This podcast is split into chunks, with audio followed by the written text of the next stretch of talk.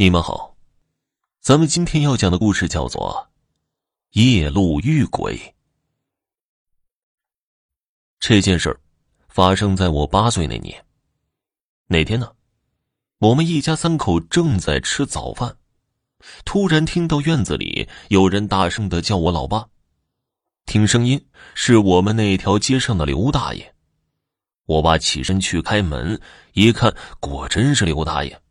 刘大爷一脸焦急，说：“他们家二儿子出事儿了，求我爸开车帮着送县医院去。”我爸一看刘大爷挺着急的，事情好像挺严重，就穿上外套跟着出了门。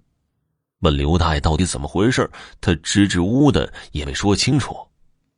我也没心思吃饭了，撂下碗筷也跟了出去。我们家是一辆四轮子车，可能现在有些人不知道是啥。算是一种农用车吧。我爸摇着了车，看我也跟着刘大一块上了车，就要往下撵我，我就商量我爸带我一块去。刘大因为着急，催着我爸快点开车，就让我在车上了。我们两家住在一条街上，四轮车突突突的，没两分钟就到了刘大爷家门前了。他们家门口围了一些人。刘大爷跳下车，喊那些人都闪开。人群一分开，我探头往里一瞅，刘二叔躺在地上，他媳妇抱着他。刘二叔肚子胀得像怀了孕一样，疼得他吱哇乱叫。刘大爷叫人帮忙把刘二叔抬到了车上。我爸猛踩油门，突突突的直奔医院。等到了县医院。几个人又把刘二叔抬进了急救室，医生说是要洗胃，就把人推进了手术室。我爸就问刘大爷：“这刘二到底是怎么回事啊？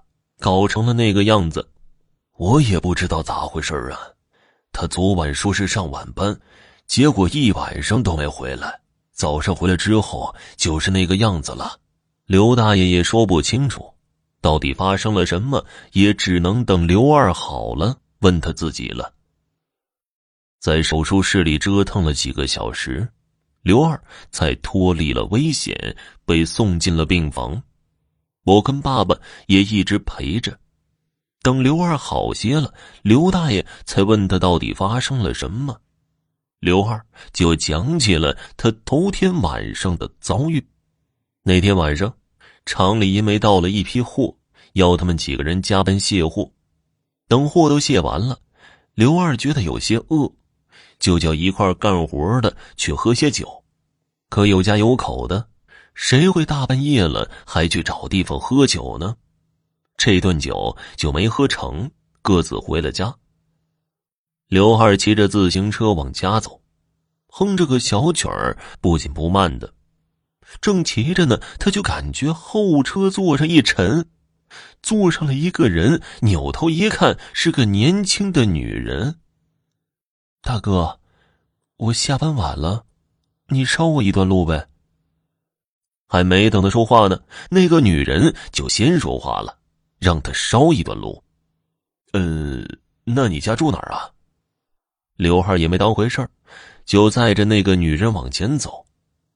你就往前骑吧，到地方我叫你。那女人也没具体说她住哪儿，刘二也不好多打听。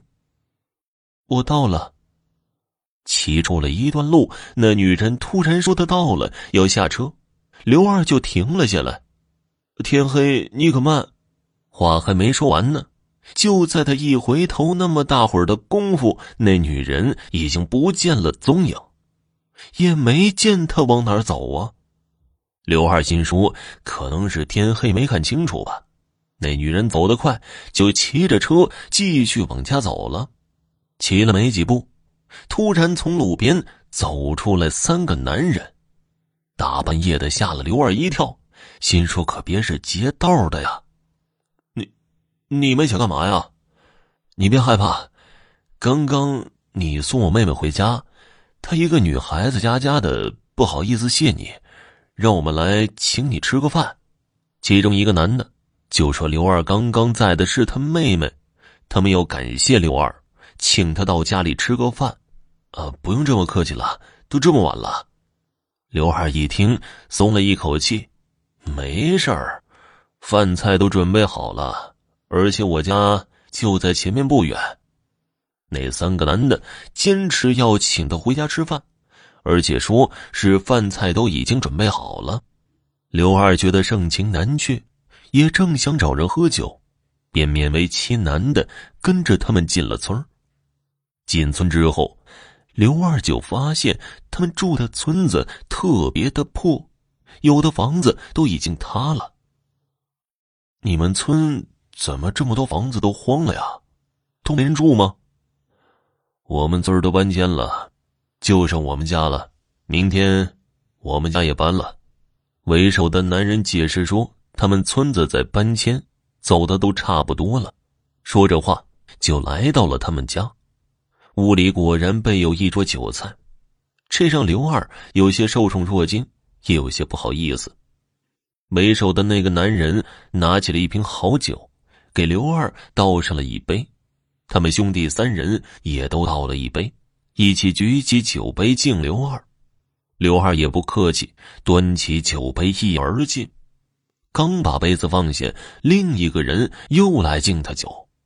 每杯佳肴，再加上三个人都很热情，刘二左一杯右一杯的，可就喝起来没完了，一直到把桌上的几瓶酒全都喝光了，已经醉得不省人事了。刘二是第二天早上疼醒的，他就觉得肚子里像装满了石头块一样坠着疼，而且肚子也胀得老大。用手往嘴上一抹，全都是泥土。刘二忍着疼痛往边上一看，自己竟然是躺在一个大土坑里。他一时弄不明白是怎么回事，忍着疼痛想从土坑里爬出来，可他刚探出头往周围一看，就傻了眼了。哪有什么村子和人家呀？自己是在一处坟地里呢。而且那坟地里的坟都是被刨开的，各种破损的棺材露在外面，那里是一处拆迁的坟地。刘二惊吓之余就跑回了家，在医院里躺了一个多星期。在那件事情之后，他几乎不再加班走夜路，也不敢随便吃请了，应该是被吓破胆了吧？听众朋友，本集播讲完毕，感谢您的收听。